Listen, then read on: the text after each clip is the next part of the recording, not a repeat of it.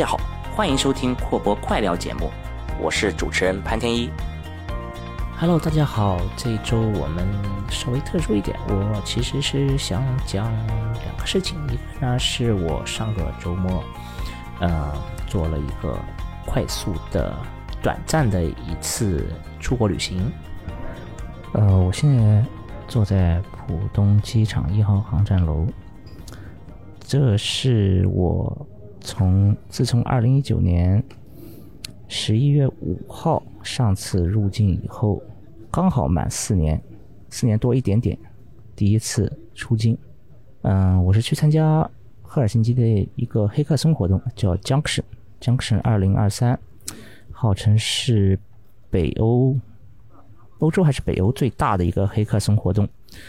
嗯，前一阵时间报了名，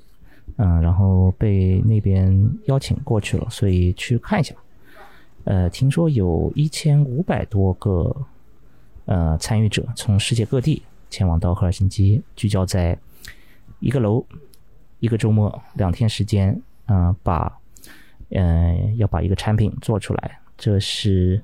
我第二次参加黑客松活动，嗯，上一次应该是在还在疫情的时候，在上海参加了一个，也是我们之前节目的嘉宾呃池老师、Shadow 老师那一次他们的组织 MixLab 组织的，呃，MixLab 和百度呃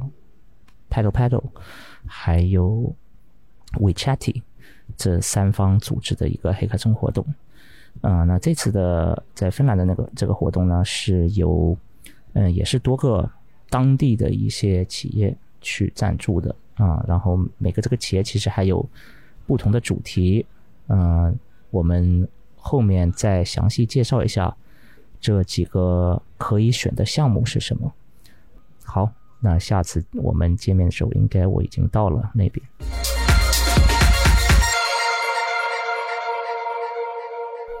每个组就是呃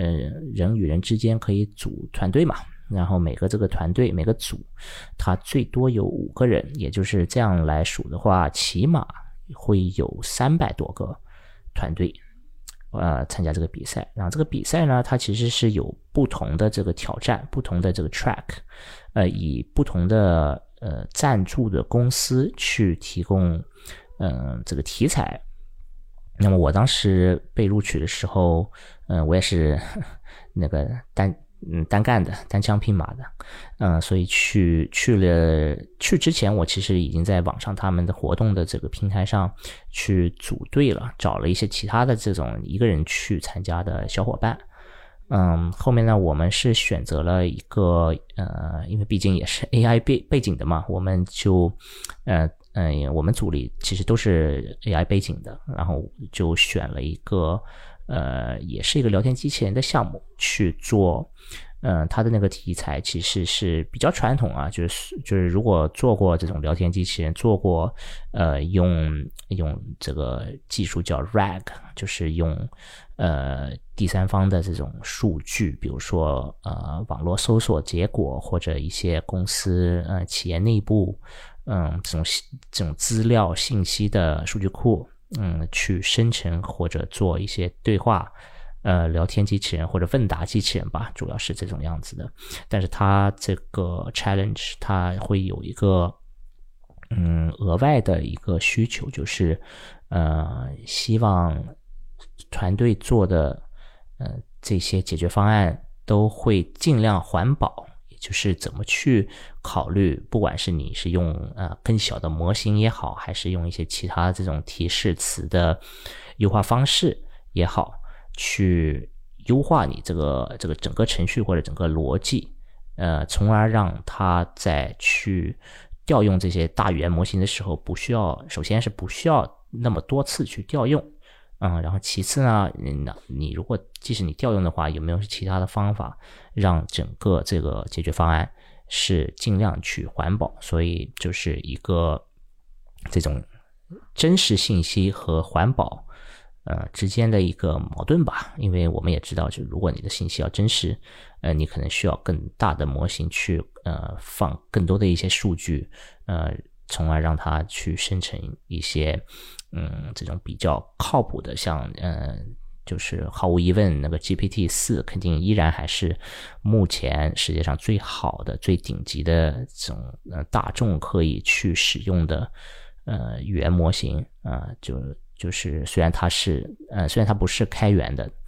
但是从性能上面。呃，完全是只能说 用这个“遥遥领先”这个词来来形容。嗯，那么当然除了这个我们的嗯这种主题这个题材的任务以外，还有这个比赛中好像还有六七个其他的企业，包括中国华为。呃，因为他在他在芬兰也有比较大的呃一一个办公室嘛。嗯，他华为呃在这个比赛中也是呃有一个。有一个比赛，然后其他的这个五六个公司，华为其实是最大的，它吸引了将近一百个组吧，八九十个组参加。然后我们这个这个呃聊天机器人的这个比赛，这个主题大概有四十四十个组左右，呃，然后其他的这些比赛也都是在。在呃，应该是说我们这两个是两个最大的，然后后面就其他的这个主题的参与的团队数量会相对稍微少一点，总共 在一开始一共有有三百个团队左右，嗯，这个规模还是相当大，而且在那个活动里边，嗯，就是它的时间是非常紧张的，是从一个一个周末嘛，从周五的晚上开始，呃，开始做组团队开始做。嗯，然后一直到周日的上午十点钟左右，嗯，就要提交了。这个是那个 deadline。嗯，再再接下来就是各种这个投票啊什么的，这个这个活动的结尾，呃，宣布这个 宣布最终的这个获胜者。那呃，非常遗憾，我们的这个团队最终是没有呃无缘入围这个呃决赛。但是我们还是在那个指定的时间内，成功的把我们的这个项目从头到尾做完了，而且也也做了一个小小的这种宣传视频啊，什么 PPT，反正该提交的所有的资料我们也都做完了，在这个时间内，所以，呃呃，非常紧张，也也算是有一点点这个成就感。嗯，我们团队呢也。就除了我是从中国以来，嗯，过去的也是一个非常多元化的话，或者说多多样性的一个团队，因为，嗯，我们是有，呃，除了我以外，有一个加纳的，就是非洲来自非洲的加纳的，呃，一个哥们儿，他是，但是他也已经长期就是在芬兰，嗯，先是读书，然后现在是在在那边工作，然后他同时还在念。呃，一个呃博士，然后还有两个就是全全全日制的这个学生学生，他们两个是印尼的呃两个女孩子，一个是在奥地利念书，一个是也是在芬兰念书，嗯，他们的背景也也很有趣嘛，就是呃呃在芬兰念书的那位是之前。做设计啊什么的，但是他后面搬到芬兰以后，就想完全，嗯，也可能是考虑就业的换就业的原因吧，就完全换一个方向。然后他居然也也是能考进这个，呃，数据科学和和呃人工智能的这个呃本硕连读的一个项目。对，他是就是到了芬兰以后又重新。再读了，从从这个本科开始读的。然后另外一个呃小姑娘呢，她是在她是在奥地利的呃一个学校啊，一个大学，也是在读这个人工智能的本科。她应该是从更年轻的时候，其实很小的时候就已经搬到从印尼搬到呃奥地利了，所以她算是在那边长大的。她那个本本地的这个德语也会一点啊，当然我们是用英语沟通的，嗯。所以我们的团队其实就是都是比较呃斜杠吧，很做每个人都是做很多不同的事情，或者会做很多不同的事情。嗯，我也通过这次经历发现，确实好像呃，虽然很多时候可能我们对欧洲的这个这种环境，因为大家都是从呃，至少如果我们讨论人工智能的话，都会想，哎，那个是中国中美。两个两个王国嘛，啊，肯定是呃数一数二这样子。但是呃，欧洲貌似有点落后，但其实就是从人的这种。呃，能力或者素质上面的话，好像并不是他们。嗯，就就拿我们这些全日制的几个学生来来为例吧，来讲，他们就是能让我惊讶的到，嗯，因因为我们每个人都是比较这种呃带有自驱动能力的嘛，所以其实。并没有所谓的这种组长，我也只是说，当时我可能一开始比较活跃，所以就把这几些几个人拉在一起作作为我们的团队，但是没有任何呃环环节，嗯，就是专门说，哎，我们的组长是某某某，我们大家都是比较平等的，就是这种。呃，层级上面没有任何这个这个呃上下或者类似这种，然后就是说从这个项目角度来说，总总会因为呃可能我自己年龄比较大，所以经验会多一点，有的时候会会提醒他们，就是啊，是不是要做一些什么这方面的事情，要不要考虑啊？然后通常我会发现，其实在我说之前，他们也已经开始做了，而且呃，假设是我做这个事情的话，那对比他们做的这个效果。呃，我大部分时间会觉得，哎，人家其实把这个事情做的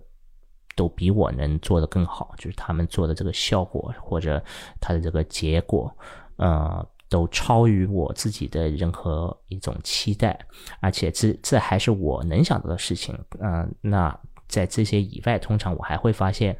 呃，这些人会自主的去做一些。其他我压根没想到，但是其实对我们整个项目或者这个团队是有利的一些事情，就是所以就是怎么说呢？我觉得跟这种人去真的是工工作或者或者呃呃一起共事的话，会让人很放心的嘛，因为大家都是就是很非常专业，虽就虽然还是学生，但是从这种综合的动手能力角度来讲的话，呃。我觉得是，就是我我我也不知道怎么说，但是我个人的感觉，也毕竟在中国的这个呃各种企业里面也也待过很多很久，就是我觉得从从一个平均的这个中国的这种 level 来讲的话，完全是可以吊打吊打中国这边，就是甚至有很多年工作经验的一一些普通员工，就这些学生。所以，所以这个是让我非常惊讶的。我当然之之前在那边长大，呃，从事其他行业的时候，我也知道，在比如说影视行业，这是我自己的那个背景，就是那些人也非常认真，非常呃对待自己的工作很很很好。所以，呃，我只是说在这个科技行业可能还没有过这种经历，但是这次确实，呃，算是科普了一下。然后大家肯定想知道，嗯，虽然我们自己的团队没有，呃，有幸入围到这个决赛，那最终这个这个整个活动的呃获胜者，他们的团队或者项目到底长什么样子？那可以，我可以说一下，就是本身这个比赛，呃，有一些这个呃这种创投的或者风投的呃呃赞助商，他们凑齐了高达两万欧元。二十 K 欧元的一个总就是呃总决赛获胜者的这个这个奖金，然后这个呃获胜最终获胜的团队，他的那个项目的名字叫 Driving Change，就是驱动变化，但是他的这个 Driving 是一个呃核心词啊，因为他们的这个项目的呃这个赞助公司，他们是做一种。就是可以检测你的人眼的一些状态的一个一个这种工具，嗯，有点像这个，就是反正就是拍你的这个人脸嘛。然后他们找到了一个应用场景，我觉得这个场景其实从一个正常的车企来说，应该已经是似乎这种起码是在高端的这个车车上面应该也有这种类似的功能，就是它会实时的去监控。呃，司机驾驶员的这个状态，但是他可能主要是为了避免你在开着开着睡着，所以他是看你眼睛是不是开，就是呃展展开的。但是这个团队做的一个应用呢，它是除了你眼睛嗯有没有闭上，其实更加他会去来检测你有没有走神这种行为。也就是一般你在开车的时候，你可能眼睛都是到处去看嘛，因为你需要时嗯实时的去时不时的去搜集。你周围各个方向的不同的这个环境的状态啊，人在哪里，车在哪里，哪哪边有这个自行车什么的各种，然后你还要看路、红绿灯什么的，所以你的眼睛是一直在动的。但有的时候，尤其是如果你开一个这种非常熟练的上下班的一个呃一个这种。一个道路，你反正每天都开，可两次来回，对吧？啊，都已经很熟练了。那这个时候，你可能开着开着就开始走神，那个时候你眼睛也已经不再注意，其实并不再注意任何路况的东西了，因为你眼睛已经就是僵掉了，你只是在看，看一个固定的远处，你也不再看什么，因为其实你脑子里已经在想什么其他的东西了。这个时候，其实你就是。变成了一个道路杀手，这个似乎就跟酒驾类似一样的，就是因为你完全是来不及反应，万一出现一个什么突发情况在你的面前，你完全没有这种能力去反应，因为你的注意力根本没有放在呃道路上。然后它的这个 A P P，它的这个整个方案是可以在你开车的时候去监控你这种走神的行为，也都是通过直接是通过人不不不光是人脸，而是人眼。它是通过你的眼睛去检测这个行为的，然后它不仅是就是从一个单个点上去把这个功能做起来了，它还把这个点扩展到一个面。它怎么做呢？就是通过 GPS 的呃这种跟踪，它可以把你开的这个路线也可视化出来，并且是在路线的哪些地方，这个系统检测了你的眼睛已经走失。走神了，所以它可以在你呃常开的这种路线上面慢慢累积一种呃热力图，呃一一种 heat map。这样可以后面帮你分析，就是 OK，你也许这些路段对你来说是非常熟悉的，你基本上开到这些地方的话，你这个人完全已经进入了一个这种自动驾驶的状态，所以你这些地方呃以后可能要注意一点啊，还是还是尽量去把注意力放在呃道路上面去看你的这个周围的形状情况，呃，这是 Junction，反正总之来说，我觉得这个经历也是非常。呃，非常有趣的啊，也是就是，就像我刚才一开始说的，呃，很久以来第一次，呃，有幸出国，呃，不知道下次是什么机会了。那么后面还想说一件事情，就是，嗯，我们嗯在不久之前的那个讨论。科幻和 AI 的这个这个结合的那一期节目，跟侃宇老师，呃，提到了那个有一个新闻，就是在美国的这个，呃，不管是这种影视行业的呃编剧也好，还是演员也好，都在都在罢工。那在我录制这节目的这个前几天，刚刚，呃，在美国那边。嗯，他们跟就是对方，也就是这个电影影影片公司吧，或者是就是制片制片公司的这种工会，呃，制片人的这种工会达成了协议。呃，关于就是当时候也我们也是聊了，其实这个是跟人工智能也有比较呃大的一个关系，是因为呃这个呃这个罢工的一个很大的原因就是呃。因为这些员工发现，呃，这些影片厂、这些制片人，更多的越来越多是想用技术去捕捉这些人才的一些特征，比如说你的演演技、你的声音，或者呃，对于这种呃呃编剧来说，是他们的写作的风格，或者他们的甚至他们的作品呃风格也好，或者内容也好，那么。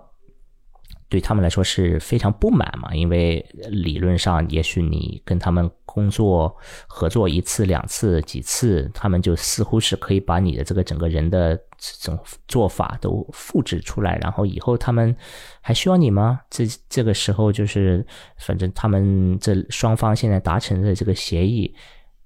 结束了历史上最久的一次，呃，这个演员工会和和编剧工会的。呃，这种罢工啊，之之前也也也也出现过这种罢工的情况，呃，各种原因啊，一年一一就是几年以来，啊，但是今年的这次呃呃罢工是历史以来最长的，在好像长达了一百一十八天，这个就是已经超过三个月了一个季度，呃，非常夸张啊！在这个这个期间，似乎所有的这个好莱坞的什么电影、电视。各种剧都都是就是暂停了，因为他们也没法去继续拍。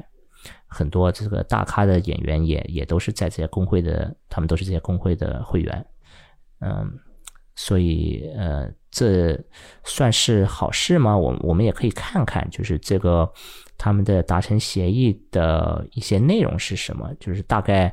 呃一些他们签的嗯这种细节也也被暴露出来了。就就比如说。除了这个演技，比如说你你去参加呃一部电影的制作，你你作为呃演员去给了你的这个呃表演本身，那在这个呃此外，如果这个公司呃影片厂会把你的形象捕捉出来，为了去训练人工智能模型或者类似这种呃这种技术。那么他们会需要有额外的补偿，而且任何未来就是通过这种捕捉或者这种呃记录你的形象、你的行为，呃，做出了一个呃虚拟人或者这种电子电子人、数字人吧，嗯，然后去在你嗯，就是他不允许你去在这个演员不知情的情况下。用你的这个形象去做一些，呃，看似是你在还在像是一个真人去演出，但是其实都是用这个虚拟人、这个这个数字人去扮演的。那这些用就是用途，永远都需要本人的或者他的代表，呃的这种同意，而且也要有额外的补偿。嗯。所以，短期来说，这个肯定是某种意义上讲是稍微呃平复了一下呃很多演员，呃尤其是演员，但是也有编剧嘛，呃对他们这种作品、他们的工作是否会被啊这种大企业啊资本资本主义去呃利用的一个担忧吧，会平复一下，嗯。而且这个呃很多细节也跟就比如说已经去世的这种演员和他们的这些代表怎么来沟通，可以把呃一些过世的演员再恢复到呃荧幕上面，呃还有一些很有有一些比较有趣的，比如说是可以呃这些影片厂是有权利啊把一就是多个不同的。呃，角色的人或者多个不同的演员的一些形象啊，合并起来到一种新的新的呃形象，就 我也我也不知道具体这个是什么意思，但就是说你可以把呃 A 和 B 呃他们的形象捕捉起来以后，再做一个类似像平均的一个 A B。啊，但是这个人其实是不是真正存在的？只不过他有一些这个面部或者他的声音或者是别的东西的特征，是从他的一些这些就是贡献给这个这个虚拟角色的嗯这原著或者是原原著人吧，从他们这边来的，就就类似有点像他们这两个人生了生了一个孩子一样，只不过这个孩子不是真正存在，他是一个完全虚拟。通过算法生成出来，去去求了一个所谓的平均，这种情况也会越来越多。呃，我相信有了这个，呃，算是地标性的一个一个合同吧，一个协议。因为就是这是首次，呃，美国这边的工演员工会，呃，因为 AI，呃，和这种形象肖像权和版权。呃，有过这个罢工，但其实，在很多其他的区域、其他的国家，嗯，这些在影视行业的呃员工也会看看着这个去观察这次的这个罢工后面是怎么解决的，所以他们会非常关注，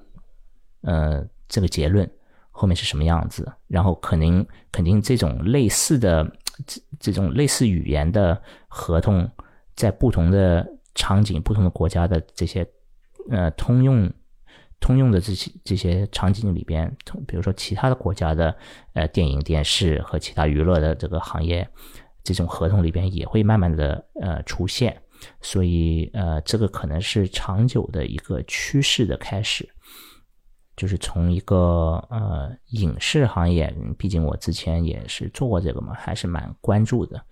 嗯，所以最近的一些比较呃大的这个 AI 的发展吧，嗯，也是很好奇会看到以后就未来的电影里边会有哪样的更多，呃，因为毕竟。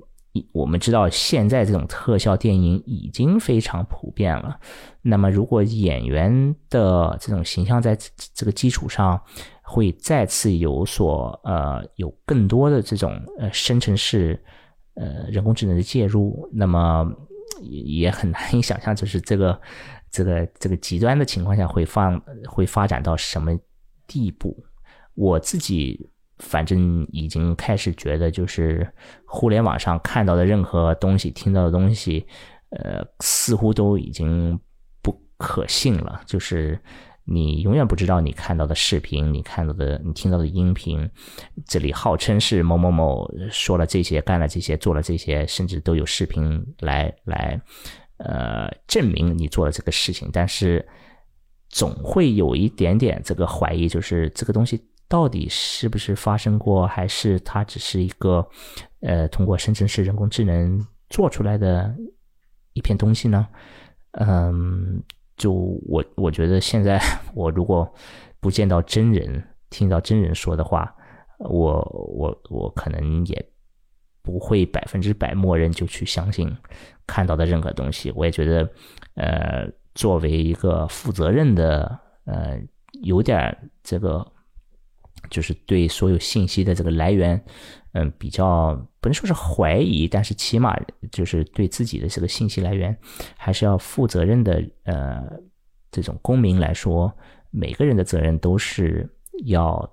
要稍微去想一想、思考思考，他看到这个东西是否是真的。如果他不是真的，是可能会是谁做的？呃，他们做这个的目的是什么？他们想让我们看到。这个视频或者听到这个音频以后有什么感觉？有有什么行动动作？对，所以呃，我觉得这个是每个人可以做到的一个自我探讨的一个点吧。那么随着呃这两件事情，我们这周的本期的阔博快聊。也就到此为止，谢谢大家的收听。我们希望下次可以再给你们带来更精彩的内容。OK，拜拜。您现在收听的是阔博治疗，一档带有 AI 味道的访谈节目。如果您喜欢这一期节目，请给我们留个言或点个赞。也欢迎在各大播客与电台平台上搜索、订阅并关注阔博治疗。智慧的智，聊天的聊。同时欢迎关注我们的微信公众号“阔博智能 Robotics”，留言“听友群”三个字，可以加入我们节目粉丝和嘉宾的互动群，并且收到下一期阔博治疗的上线通知。我们期待您的参与。